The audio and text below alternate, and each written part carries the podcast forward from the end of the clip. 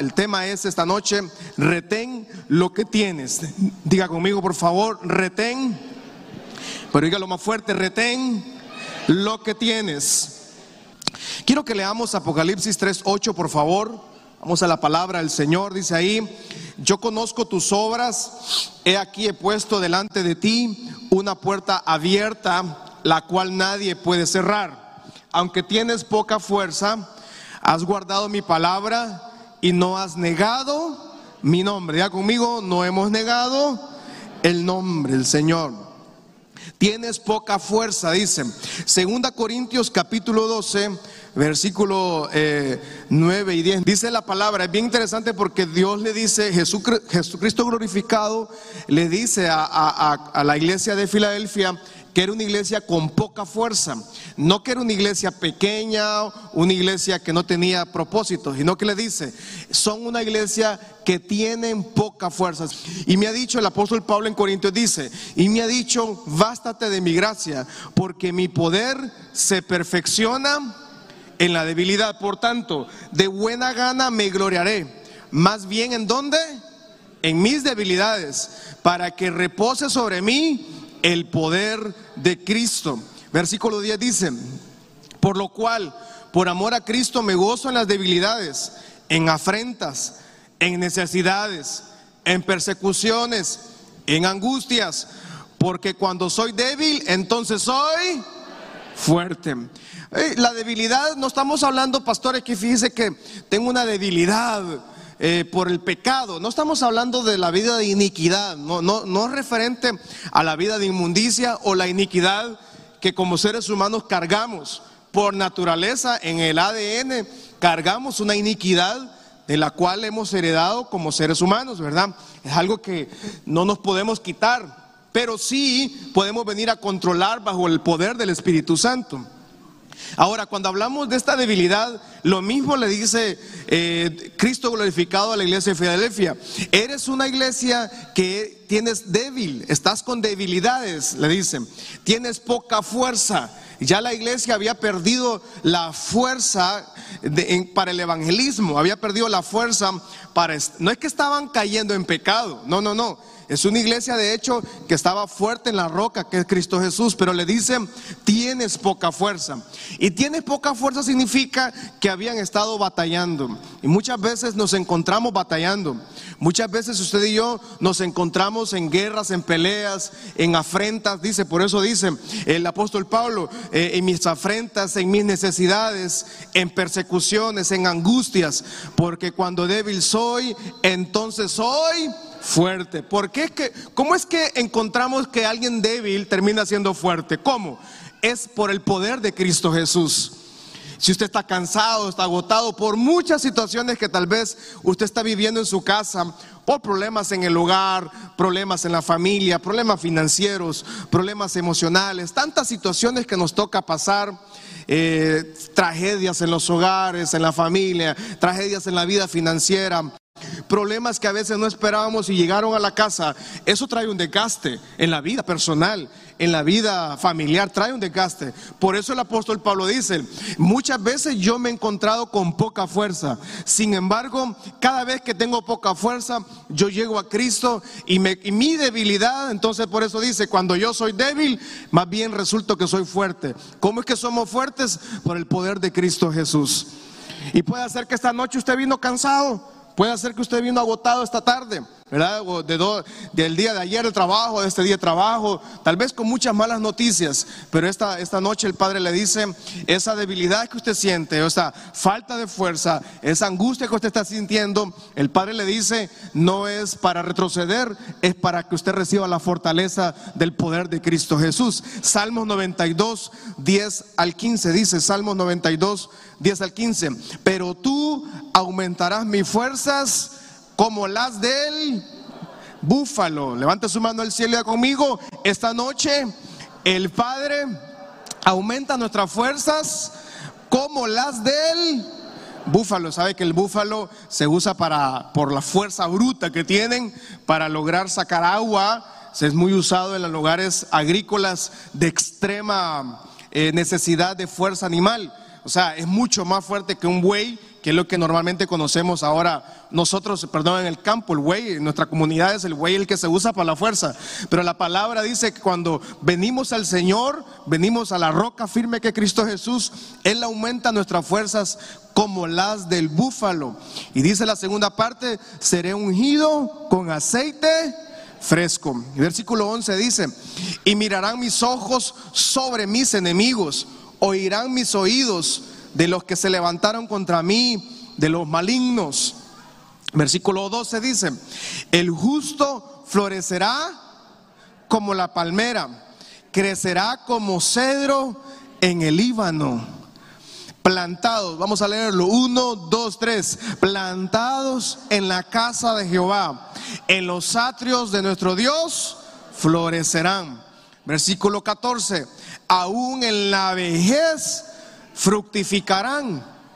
Y mire lo que esta, esta, eh, esto es contraproducente, ¿verdad? Porque alguien dice, pero ya mi familiar, mi papá, mi mamá, mi abuelito, mi abuelita tiene tanta edad, ¿verdad? Y, y ya es tercera edad y tal vez usted dice, no, ya le vemos muy mal, pero la palabra dice que los hijos del Señor, aún en la vejez, dice, fructificarán, estarán vigorosos y estarán verdes. Usted no está, usted no está ahí ya pasando de maduro a podrirse, no, no, no, no. Usted va a estar verde en el nombre poderoso de Cristo Jesús. Y yo siempre he estado predicando mucho, y ya desde días, en algunas ocasiones, yo siempre le digo a la iglesia, familia, iglesia, mi salón, si usted tiene a su papá, a su mamá, a su abuelito, a su abuelita en vida, honrelos. ¿Estamos acá? Honrelos. Nunca, de los nunca, todos los que somos usuarios de redes sociales, nunca de los nunca, usted va a usar su red social para humillar o hacer burla de su papá o su mamá. Nunca. Nunca vaya a poner a su abuelito o su abuelita que no sabe usar redes sociales y lo ponga para que se rían de él en redes sociales o hacer bromas. No, eso no se hace. A su abuelito o su abuelita se le respeta. A su mamá, a su papá se le respeta. No, pastores, que mira que hay una broma en tendencias en TikTok para hacer bromas. ¿Cuál TikTok? Un buen barazo que se va a ganar usted más bien. Se le respeta. Porque la honra viene a respetar a nuestro adulto mayor. En un país, en nuestra sociedad, al adulto mayor se le desprecia, se le menosprecia y, se, se, hace de mofa y de burla. Eso no es correcto. En nuestra, por lo menos en esta iglesia, aquí al adulto mayor se le va a respetar y se le va a honrar. Pero todos los que estamos aquí, si usted tiene el privilegio todavía de tener a su papá, a su mamá con vida, o a su abuelito, abuelita con vida, por favor respételos, honrenlos. ¿Cuántos tienen a su abuelito, abuelita con vida? Levánteme la mano los que tienen todavía. Respételos, honrelos. Y los que tenemos a papá y mamá, cualquiera de los dos en vida, hombre, respételos. Lléveles una semita con café por lo menos. Si no vive con ustedes, llévele una semita. Pastor, yo vivo con, mi mamá. Pues un día llévela, cambie, la ponga la bonita y llévela a tomar un café en la ciudad. Pastor, es que es peligroso por la pandemia. Pues compre una taza de café y vayas al centro solitos ahí, afuera. Pero haga algo, honrelos en vida. Aún en la vejez fructificarán. Levánteme el mano los hermanos de tercera edad. Hermanos de tercera edad, levánteme la mano. Mire cuánta gente de tercera edad. En el nombre de Jesús, aún en la vejez usted fructificará, o sea, tendrá frutos. Dice gloria a Dios en esta noche, amada iglesia. Estarán vigorosos y estarán verdes. Versículo 15 dice, para anunciar que Jehová mi fortalece recto y que en él no hay injusticia. Dice entonces, estaban, una iglesia, Filadelfia, eran, estaban con poca fuerza. Y muchas veces nos encontramos con poca fuerza, sí. Muchas veces como iglesia tal vez no nos vemos con poca fuerza, al menos nuestra iglesia, ¿verdad? Gracias a Dios y gloria a Dios por eso. Yo no puedo decir, pastores, que eh, me siento mal. No, yo no, no puedo decir eso. Yo no puedo venir aquí a ponerme como una víctima, hermanos, me siento solo. No, de ninguna manera. A veces nos debilitamos, nos cansamos en, el liderazgo. Ahora mismo que estoy visitando los grupos familiares, eh, la gente de los grupos me dice, pastor, qué bueno que vino, nos alegra que haya venido usted, pero ellos no saben que más bien yo llego ahí y yo salgo más bendecido, más bien, ¿verdad? Porque para mí es, una alegría y, poder ver a la gente que ha seguido sirviendo al Señor aún en plena, en plena pandemia. Yo salgo más bendecido, creo yo. Y, pero yo no puedo decir esto que tenemos poca fuerza, no. Pero en general la iglesia del Señor también se cansa. Por pero esta noche Dios le recuerda que Dios a usted le renueva fuerzas como las del búfalo. Diga conmigo, recibo fuerza, diga conmigo, hermanos. Vamos, levante ese puño ahí. No le vaya, si está con su esposo, no sabe aprovechar, ¿verdad?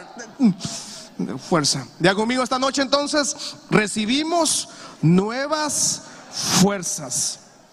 ¿Qué hará Jesús por la iglesia de Filadelfia? Apocalipsis 3, 9 al 10. Apocalipsis 3, ¿qué hará Jesús por la iglesia de Filadelfia? Número uno, hablamos entonces de la iglesia que era, tenía mucha, poca fuerza, pero que era una iglesia fuerte. Número dos, ¿qué hace Jesús o qué hará por la iglesia de Filadelfia? Apocalipsis 3, 9 al 10 dice, he aquí, iglesia de Filadelfia, iglesia, de, iglesia Michalón, yo entrego de la sinagoga de Satanás a los que se dicen ser judíos y no lo son, sino que mienten. He aquí, yo haré que vengan y se postren a tus pies y reconozcan que yo te he amado. Versículo 10 dice, por cuanto has guardado la palabra de mi paciencia, yo también te guardaré de la hora de la prueba que ha de venir sobre el mundo entero, para probar a los que moran sobre la tierra. Mire que este versículo es, ya lo voy a explicar, pero es, bastante amplio. Solo de este versículo pudiéramos hablar con más amplitud en otros temas de la, al tema del, del rapto. Este versículo aplica mucho para el rapto, pero no vamos a hablar del rapto esta noche porque tendríamos que hablar en muchos escenarios. Pero antes de, antes, en el versículo 9 dice, tú vas en el versículo 9 de Apocalipsis 3, habla de lo que Jesús glorificado hará por la iglesia de la Filadelfia. Yo voy a, dice, a sacar a la sinagoga de Satanás, a los que dicen que son judíos y no lo son, dice. Yo voy a hacer que todos tus enemigos, miren lo que dice esta palabra, voy a hacer que todos tus enemigos, los que han blasfemado contra ti, los que te han humillado, los que han hecho tanto, voy a hacer que vengan a tus pies y reconozcan que yo te he amado. Isaías 49, en el, Antiguo Testamento nos habla un poquito de eso. Isaías 49, versículos 24 al 26 dice, ¿será quitado el botín al valiente? ¿Será rescatado el cautivo de un tirano? Pero así dice Jehová Ciertamente, el cautivo será rescatado del valiente y el botín será arrebatado al tirano. Y tu pleito yo lo defenderé. Y yo, ¿qué dice? Salvaré a quién dice? Mire qué maravillosa esta palabra. Dice, el botín del, del, que, del que ha hecho el robo, yo se lo quito, dice el Señor, y te lo entrego a ti. En otras palabras, qué maravilloso que usted y yo servimos a un Dios que todo lo que el enemigo nos ha robado, Dios se lo quita y en algún momento de nuestra vida Él nos lo devuelve a nosotros. ¿Qué le parece maravilloso esto? Versículo 26 dice, y a los que te despojaron haré comer sus propias carnes y con su sangre serán embriagados como vino, como con vino. Y conocerá todo hombre que yo Jehová soy Salvador tuyo, redentor tuyo, el fuerte de Jacob. Levante su mano al cielo y diga conmigo, mi Dios es mi Salvador, mi redentor y el fuerte de Jacob. En algún momento de la vida, escucha acá, en algún momento de la vida la gente va a reconocer en su vida el poder del Señor en su vida. Claro, cuando estamos en la iglesia, cuando estamos sirviendo, la gente incluso perdemos amigos, perdemos familiares, perdemos conocidos, perdemos amistades, pero en algún momento de la vida terminan reconociendo lo que Dios ha hecho en su vida. Terminan reconociendo que Dios le ha amado a usted. Isaías 45, versículo 14 de Isaías 45 dice, así dice Jehová, el trabajo de Egipto, las mercaderías de Etiopía y de los sabeos, hombres de elevada estatura se pasarán a ti y serán tuyos. Mire, este versículo, yo sé que tal vez este versículo puede tomarse como, ah, como, como controversia, pero yo sí creo que esa mercadería de Etiopía va a venir a nuestras manos. Eh, cinco a medio, yo sé que no me entendieron algunos, ¿verdad? La mercadería de Etiopía significa la mercadería del pueblo que no tiene a Cristo. Y, o sea, lo que el enemigo ha muchas veces, escuche esto, usted no sabe que tal vez lo que usted está trabajando ahora y tal vez usted le está trabajando a alguien, usted no sabe si al final usted va a terminar siendo dueño de eso. No, no se me dio a entender, ¿me dio a entender o no? O sea, usted no sabe que el trabajo que usted está haciendo ahora, y usted dice, pastor, estoy cansado, estoy agotado, viera cómo le trabajo a esta persona, pero usted no sabe que lo que usted está haciendo hoy está sembrando, porque va a terminar en sus manos. Dice Isaías 45, no lo digo yo, dice, así dice Jehová, el trabajo de Egipto, las mercaderías de Etiopía, hombres de elevada estatura, se pasarán a ti y serán Serán mías, exactamente, en primera persona. Diga conmigo, esas mercaderías serán nuestras. Y mercadería significa todo lo que nuestras manos emprendan. Mercadería significa todo lo que usted está haciendo, todo lo que usted está trabajando, el día a día. Ese sacrificio que usted dice diario que hago algún día, en algún momento de la vida. Mire, amada iglesia, es que honrar al Señor siempre tiene consecuencias a favor de nuestras vidas. ¿Estamos de acuerdo en eso? Honrar al Señor siempre tiene consecuencias a favor nuestro. Es tanto así como el pecado trae maldición, tanto así honrar al Señor me trae bendición. en algún momento de la vida por eso le dice a la iglesia de Filadelfia el Señor, yo voy a hacer que todos tus enemigos vuelvan aquí y se postren ante ti y vean que yo te he amado. Usted y yo no servimos al Señor, no venimos a la iglesia para demostrarle nada a nadie. Usted y yo estamos aquí porque amamos al Señor, porque amamos su casa, porque amamos adorarle y bendecirle. Pero es maravilloso que todo eso que hacemos para el Señor Dios lo devuelve en honra. Y el tiempo de honra a muchos ya le llegó, pero va a tener que seguir llegando ese tiempo de honra a muchas familias. Persevere hasta el fin, persevere, tenga paciencia porque esa honra viene a su casa, a su familia, a su matrimonio. Alguien dice amén en esta mañana. Eso todo lo que usted está haciendo ahora mismo, dice el Señor, yo lo voy a traer a tus manos. Diga, estas manos son benditas. Diga, estas manos son benditas de mi casa, mi trabajo, mi esfuerzo, todo lo que hago, lo hago para la honra del Señor. Y honrar al Señor siempre, siempre devuelve honra a nuestras vidas. Cuando la gente honra al enemigo, cuando la gente honra a Satanás, lo que trae es muerte, destrucción, pobreza, miseria, trae todo lo que las maldiciones, las diez plagas de Egipto multiplicadas por 20, ¿verdad? Pero qué maravilloso es que cuando yo honro al Señor, como la iglesia de Filadelfia, que aunque tenía poca fuerza, aunque eran pocos ya, Dios les va a honrar diciéndoles, yo voy a hacer que todos los de la sinagoga de Satanás todos los que han hablado contra ti, todos los que te han humillado, todos los que han tratado tu destrucción, van a venir y van a estar postrarse a tus pies, dice Apocalipsis capítulo 3, versículo 9. Volvamos ahí, por favor, Apocalipsis 3, 9.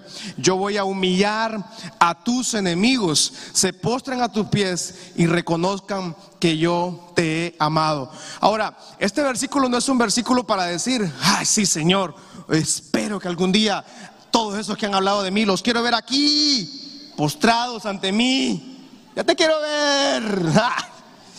¿Cómo voy a disfrutar ese día que te vea humillando? Ah, ahora sí, no, no, no, no, no. Eh, o sea, no estamos esperando que suceda eso. No estamos esperando que un día lleguen sus enemigos a usted y usted los vea ahí arrodillados. Ahora no, ahora te quiero pegado al suelo. La lengua en el suelo quiero verte. No, no, no se habla de, no es eso, porque eso ya es prepotencia, eso es orgullo, eso es venganza, sed de venganza. Pero es que cuando usted y yo descansamos en que Dios está trabajando a favor de nosotros, y en mi corta edad que tengo, que bueno, digo corta a favor de, comparada con otros, ¿verdad? pero ya tengo 40, ¿no? Pero mis 40 años que he visto, que he vivido, he visto todo esto que ha sucedido en mucha gente. Cómo esas personas, mire, es increíble cómo hay gente que diariamente trabaja para que usted le vaya mal. Uy, qué bárbara, hay gente que, hombre, no tienen vida, digo yo. Cómprese un mapa y ubíquese, va. Haga algo en la vida, lea un libro. Vaya al mall, haga algo. Que, mire, yo digo sinceramente que hay, hay que estar muy mal en la vida para pasar pendiente de la vida del otro. Hay gente que todos los días está pendiente de uno. Y, esto, y que y, qué pesar, porque dice la Biblia, según Apocalipsis 3:9, que todos ellos son una sinagoga de Satanás. Todo aquel que provoca, que quiere que a usted le vaya mal, lo siento, es una sinagoga de Satanás. Es que yo quisiera, es que a fulano, es que cómo es posible. Todos los días trabajan, maquinan, piensan en que a usted le vaya mal. Pero hermanos, van a tener que quedarse sentados porque a nosotros nos cubre la gloria del Señor.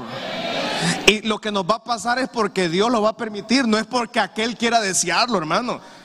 Hermano, si nosotros viviéramos por los deseos de la gente, ¿cómo estaríamos ahora mismo, hermano? Si usted y yo viviéramos de lo que la gente nos deseara, no, hermano, no estuviéramos aquí para comenzar.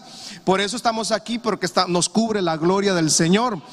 Y yo le quiero decir algo, tenga tranquilidad, tenga paz, porque tal vez usted, tal vez algunos de ustedes pueda ser que estén pasando algún litigio legal, puedan estar cruzando algún problema jurídico o están pasando algún problema muy fuerte de humillación en el trabajo, en la familia, en la organización, en el barrio, donde quiera que usted se mueva, pero tenga la paz del Señor, porque dice que un día ellos van a van a regresar y se van a postrar a sus pies.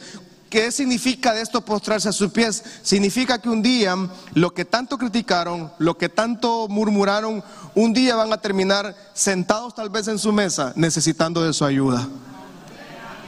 Estamos aquí. Y uno, a mí me ha tocado muchas veces. Al que tanto habló, al que uno le da la mano, uno le ayuda. Y no lo hago con, prepotencia. Ah, ahora sí, ¿verdad? Ay, papadito, ya te voy a publicar en Facebook. No, no, no van a terminar. Ahora, esto es por la causa de Cristo. No es porque uno sea bueno persona, no, es por la causa de Cristo. Porque todas las puertas, hablamos el martes pasado, todas las puertas que Dios abre es para glorificar el nombre de quién? De Cristo. Entonces, como todas las puertas, todo mi trabajo, mi, esfuerzo, en la compañía que usted trabaja, en el emprendimiento que usted está iniciando, en el negocio que usted está iniciando, en la universidad, en el matrimonio, con los hijos, en el carro, donde quiera que usted está, todas esas puertas Dios las ha abierto para glorificar su nombre. Entonces, como esas puertas que Dios abrió a favor suyo son para glorificar el nombre de Cristo, Satanás siempre quiere traer destrucción. Y Satanás tiene sus demonios, esos demonios se meten en personas, esas personas vienen y quieren atacar su vida, pero tienen que buscarse qué hacer en su vida, porque nada de esos ataques van a llegar a su vida. Usted y yo estamos bajo la gloria del Señor, usted y yo estamos bajo la nube de gloria, usted y yo estamos bajo la columna de fuego que nos cubre, nos protege. Diga gloria a Dios en esta noche, vamos. Tercera promesa, yo te guardaré de la hora de la prueba. En el versículo 10 dice, yo te voy a guardar de la hora de la prueba. Primero entonces una iglesia que tiene poca fuerza, pero que es iglesia fuerte. Aquí estamos los que somos iglesia fuerte. Dice amén. Luego dice, eh, eh, yo voy a, a los que te humillan, a los que te quieran hacer, van a terminar postrados a tus pies. Número tres, yo te voy a guardar de la hora de la prueba. Versículo 10 de Apocalipsis 3. ¿Qué significa la hora de la prueba? Eh, mi papá, el pastor Marcos, siempre nos enseñó de que la gran tribulación, la iglesia no la vamos a, cruzar. Usted y yo no vamos a estar en la gran tribulación. Pues hay, tres, hay tres grandes teorías, ¿verdad? Que no las voy a explicar esta noche. Pero hay tres grandes teorías. La gente que cree que es los de pretribulación, la tribulación y los de que es post-tribulación postmilenario, milenario y premilenario. Hay tres grandes teorías acerca de la gran tribulación. De los, algunas doctrinas creen que alguna gente creen que la gran tribulación la vamos a cruzar, otra gente cree que, de un solo vamos a estar en el nuevo milenio. Nosotros pensamos, y según nuestros estudios, porque la palabra dice que Cristo viene pronto y Cristo nos ha estado anunciando que Él pronto viene. Y entonces esta prueba es la prueba de la gran tribulación. Cuando venga la gran tribulación, usted y yo no vamos a estar acá. Eso se llama el rapto. O sea, el rapto es que un abrir y cerrar de ojos, O sea, si usted no tiene el pasaporte, hermano, visado esa noche, se queda. Se queda. A propósito, hermano, usted está listo para irse con Cristo Jesús, hermano. Allá los que están en redes sociales, confirmen por favor ahí, los que están conectados en Facebook, en YouTube. Porque cuando Cristo venga, dice que Él vendrá como un ladrón en la noche, no va a avisar, no va a decir. De un solo Él va a aparecer y va en un abrir y cerrar de ojos. Ah, vamos a hacer la prueba ahora mismo. Abra y cierre los ojos. Uno, dos, tres. Ya, no fuimos. Y no va a quedar nadie aquí en el nombre de Jesús, ¿verdad? Nadie de nosotros se va a quedar aquí. Hey, hermano, dígame amén, hombre. O sea, nos vamos a ir, pues. Imagínense que Cristo viniera ahorita en la noche, hermano. Y en el culto, yo aquí predicando. Ay, que Cristo venga, hermano, y usted se quede sentado ahí. Se fue todo el mundo. ¿eh? Queden las cámaras solas, quede el parqueo solo, y usted va a quedar ahí con un montón de carros en el parqueo, ¿verdad? Y buscando las llaves de los hermanos aquí, me voy a llevar el carro nuevo que vi el hermano allá. Pero usted se va a quedar, hermano. Bueno, yo, si usted quiere, le dejamos las llaves de la iglesia, ¿verdad? Usted pueda seguir haciendo cultos aquí porque por lo menos yo, yo no me quedo, hermano, yo me voy a ir con el Señor, ¿verdad? ¿Está usted listo para irse con Cristo Jesús, hermano? Ahora levante su mano al cielo y diga conmigo, estamos listos para el viaje a la patria celestial. Entonces dice la palabra que Él nos va a guardar de la hora de la prueba que ha de venir sobre el mundo. Pero, que esa es otra charla otra prédica que vamos a tener más adelante, ahora en Apocalipsis, que vamos a hablar mucho acerca también de la gran tribulación. Pero hoy no puedo hablar más de lo que estoy diciendo acerca de esto. La iglesia del Señor no vamos a pasar la gran tribulación, vamos a ir con Cristo Jesús, la novia del Señor.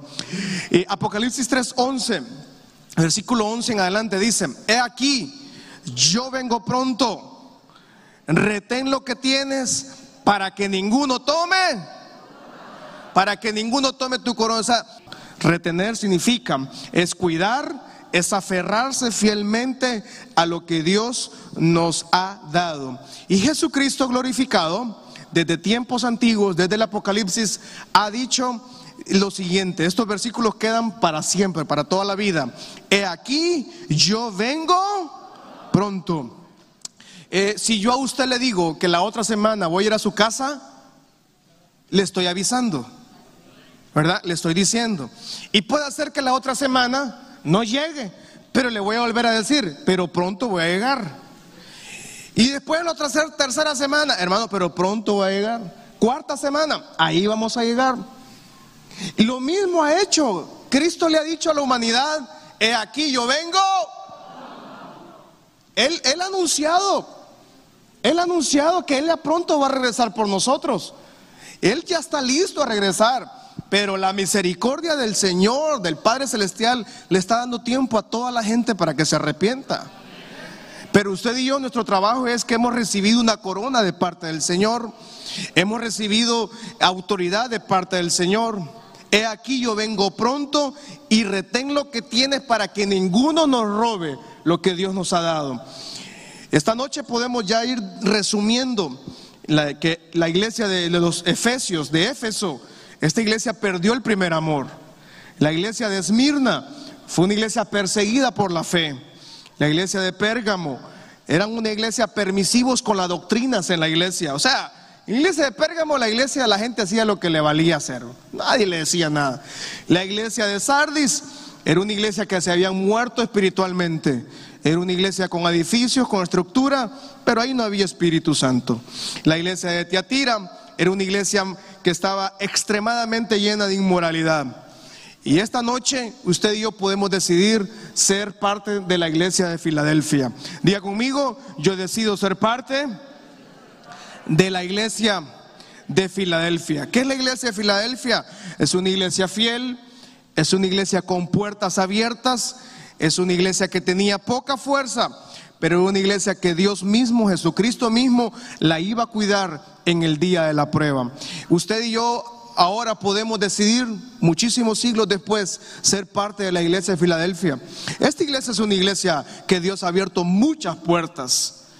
Esta iglesia tiene muchas puertas abiertas. Dios nos ha abierto cantidad de puertas como iglesia y las hemos aprovechado para predicar su palabra, las hemos aprovechado para ayudar al más necesitado y lo vamos a seguir haciendo.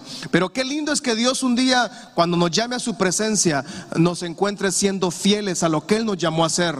Que Dios a usted le encuentre fiel a lo que le llamó a hacer. Que Dios a usted cuando lo llame a su presencia, lo llame y lo encuentre haciendo la voluntad del Señor.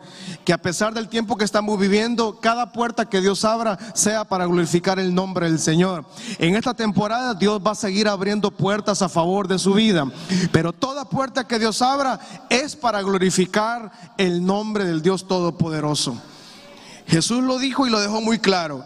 He aquí yo vengo pronto. Diga conmigo entonces, he aquí yo vengo pronto.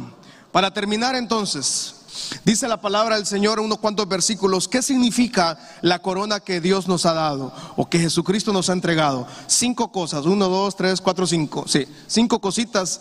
¿Qué significa esa corona que Cristo nos ha entregado a nosotros?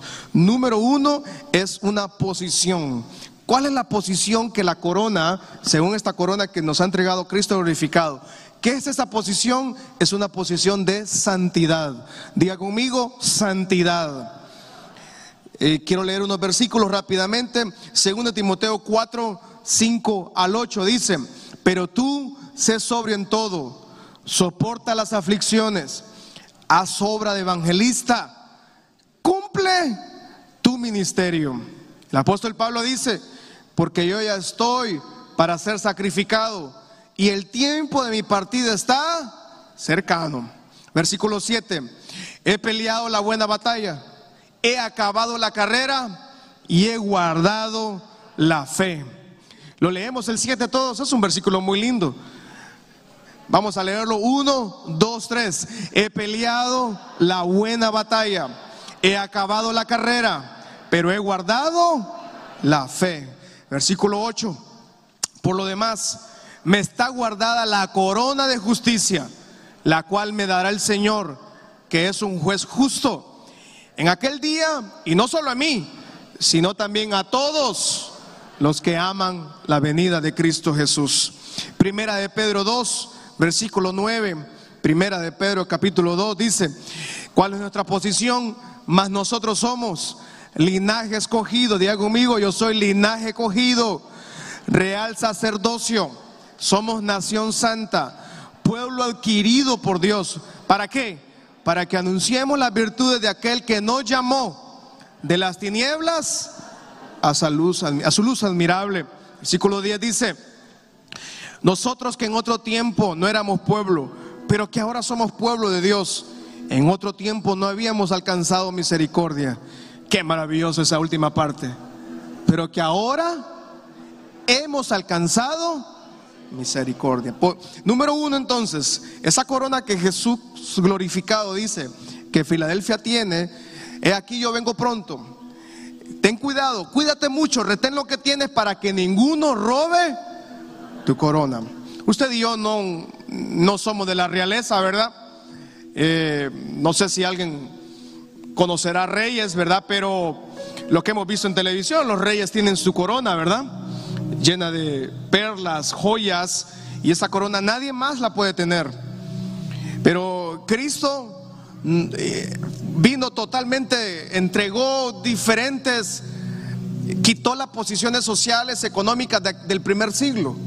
Eh, eh, la sociedad romana tenía su emperador, tenía sus gobernadores y tenían su posición. Y la corona que Cristo le entregó a la iglesia de Filadelfia es una corona de santidad. Amada iglesia, tratemos de vivir en santidad. Amén. Yo sé que usted, yo, yo lo que estoy diciendo, yo sé que no debe ser fácil para, para en general, ha de ser muy difícil para muchas familias, para muchos hombres o mujeres que tal vez están lidiando con, con una iniquidad, con un problema de pecado, de herencia en el hogar tal vez. Y es, ha de ser difícil, pero usted tiene el poder para poder vivir en santidad. Porque Dios lo escogió como un pueblo adquirido para su servicio, para su gloria. Y le dice a ellos, esa corona entonces es una posición de santidad. Y mientras los reyes, los emperadores, solo ellos tenían acceso a una corona, Cristo le dice a la iglesia de Filadelfia, ustedes tienen una corona, son un pueblo adquirido, son un real sacerdocio para que anuncien las nuevas de salvación. Número dos, esa corona también es una perseverancia. ¿Qué representa esa corona que Jesucristo glorificado nos da? Filipenses 3, capítulo 12 en adelante. El apóstol Pablo dice, no que yo lo haya ya alcanzado, ni que ya sea perfecto, sino que prosigo por ver si logro tomar aquello para lo que cual fui también ha sido por Cristo Jesús. Hermanos, yo mismo no pretendo haberlo ya alcanzado todo, pero una cosa hago, olvidando ciertamente lo que queda atrás y me extiendo a lo que está adelante. Hermano, Casa Michalón, yo tal vez usted está pasando o, ha pasado momentos muy duros, muy difíciles, pero nadie logra pasar a un capítulo nuevo de su vida mientras todavía está con un pie en el capítulo anterior. Se vale llorar, se vale el luto, se vale el dolor, se vale la tristeza incluso. Se vale todavía recordar muchas veces los momentos críticos, pero el Padre, por medio del apóstol Pablo, dice, una cosa hago, yo dejo todo lo de atrás y me extiendo. Nadie logra extenderse adelante si está todavía atado al pasado, si todavía está amarrado la camisa, la faja o el pantalón al pasado. Nadie logra avanzar extenderse hacia adelante muchas veces es doloroso. Y fíjese que esto es un tema de perdonarse a uno mismo. Si algo lidiamos en general todos es lograr perdonarse usted mismo. Mucha gente no logra perdonarse ellos mismos. Mucha gente perdona a los demás, pero no logra perdonarse el mismo. El apóstol Pablo tenía mucho de que avergonzarse. Él era un asesino de gente. El apóstol Pablo asesinó cristianos. El primer mártir de la iglesia cristiana primitiva, el, joven discípulo Esteban, el apóstol Pablo vio la muerte de él. Él tenía mucho de qué avergonzarse. Y él mismo dice, una cosa hago, olvido lo que queda atrás y me extiendo a lo que está adelante. Amada iglesia, en estos tiempos tan complicados que estamos viviendo, es tiempo de extendernos hacia adelante. Ya el pasado no tiene nada que ofrecernos. El pasado está lleno de dolor, el pasado está lleno de tragedia, ya se sufrió bastante. Tal vez en el pasado quedaron lágrimas muy profundas, quedaron heridas muy profundas en su vida. Tal vez en el pasado quedaron días de mucha oscuridad, de mucha tristeza. Pero le invito en esta, en esta noche que nos logremos extender hacia adelante. Una cosa hago, olvido lo que está atrás y me extiendo hacia lo que está adelante.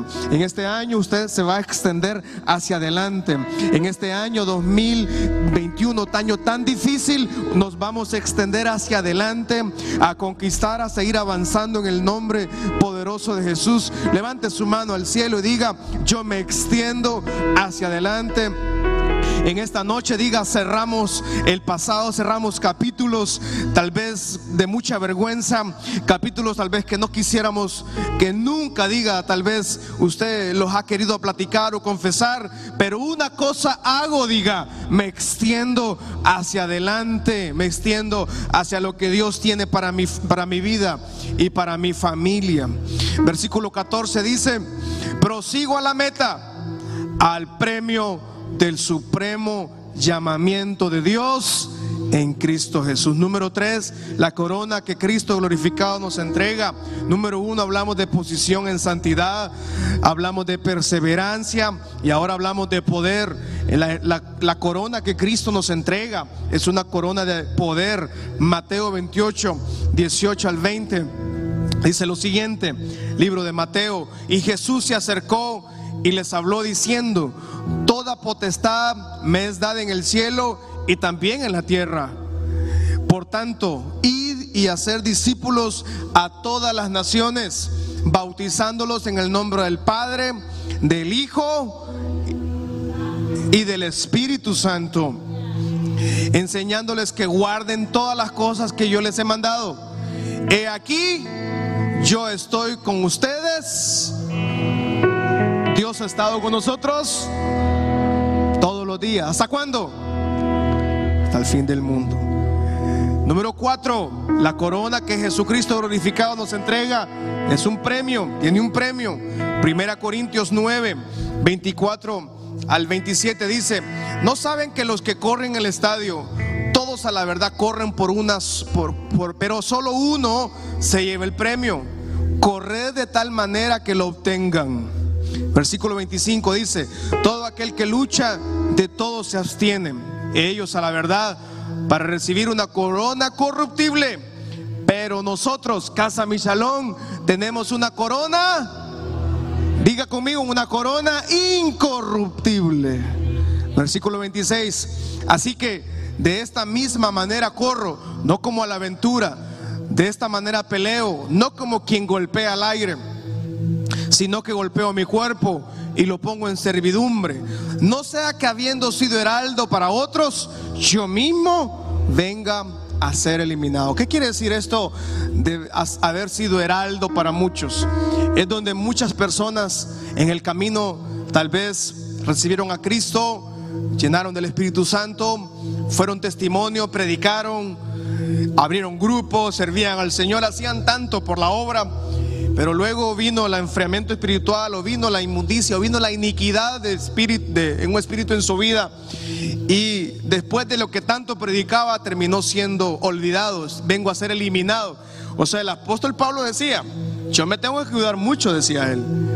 Porque después de predicar tanto, pueda que a mí me eliminen, decía él. Él mismo, no lo digo yo. El apóstol Pablo, él dice: tengo que cuidarme mucho. Tengo que cuidar, tengo que cuidar lo que Dios. He aquí yo vengo pronto. Retén lo que tienes. Retener lo que tenemos. ¿Qué tenemos? Posición, paciencia, perseverancia. Tenemos un poder, tenemos un premio que es una corona incorruptible. Y por último, ¿qué tenemos con esta corona que Jesús glorificado nos da? Es familia, gente. Filipenses 4.1 dice. Filipenses 4.1 terminamos con estos últimos eh, versículos. Dice, así que, hermanos míos, amados y deseados, ustedes son gozo y corona mía. Estad firmes en el Señor. Cuando tenemos esta corona, significa familia, significa gente, significa siervo del Señor, grupos de trabajo, en el colegio, en la universidad, en el trabajo, donde quiera que estemos. Eso es una corona. O sea, todo lo que nosotros hablamos, predicamos, se vuelve parte de nuestra corona de la familia. Y primera Tesalonicenses 2.19 dice, porque ¿cuál es nuestra esperanza? ¿Gozo o gozo o corona de que me gloríe? No lo soy vosotros. Delante de nuestro Señor Jesucristo en su venida, nosotros todos somos una corona del Señor en la venida de Cristo Jesús. Y Apocalipsis nuevamente, terminamos entonces. Apocalipsis 3, versículo 12. He aquí, lo leemos todos por favor. He aquí, yo vengo pronto. Retén lo que tienes para que ninguno tome tu corona. ¿Qué tiene usted? Todo lo que Dios ha hecho en usted, a través de usted y por usted, es parte de esa corona que hemos recibido de parte del Señor que ninguno tome, oiga bien eso, que nadie tome lo que costó el sacrificio de la cruz del Calvario. Que nadie quite de su vida lo que costó la sangre del cordero derramada en la cruz del Calvario. Que nadie lo quite. Todos los que estamos aquí en un matrimonio, escúcheme bien por favor, hombres, mujeres, cuide su casa, retén lo que tienes para que ninguno robe tu corona. Esposos que están acá, cuide su familia, cuide su esposa, trátela bien, ámela, cuídela como a vaso, como a vaso, no la trate como a vaso de Coca-Cola. ¿Sabe que todos tenemos esos vasos viejos, verdad? Que están todos rayados en la casa, coleccionables.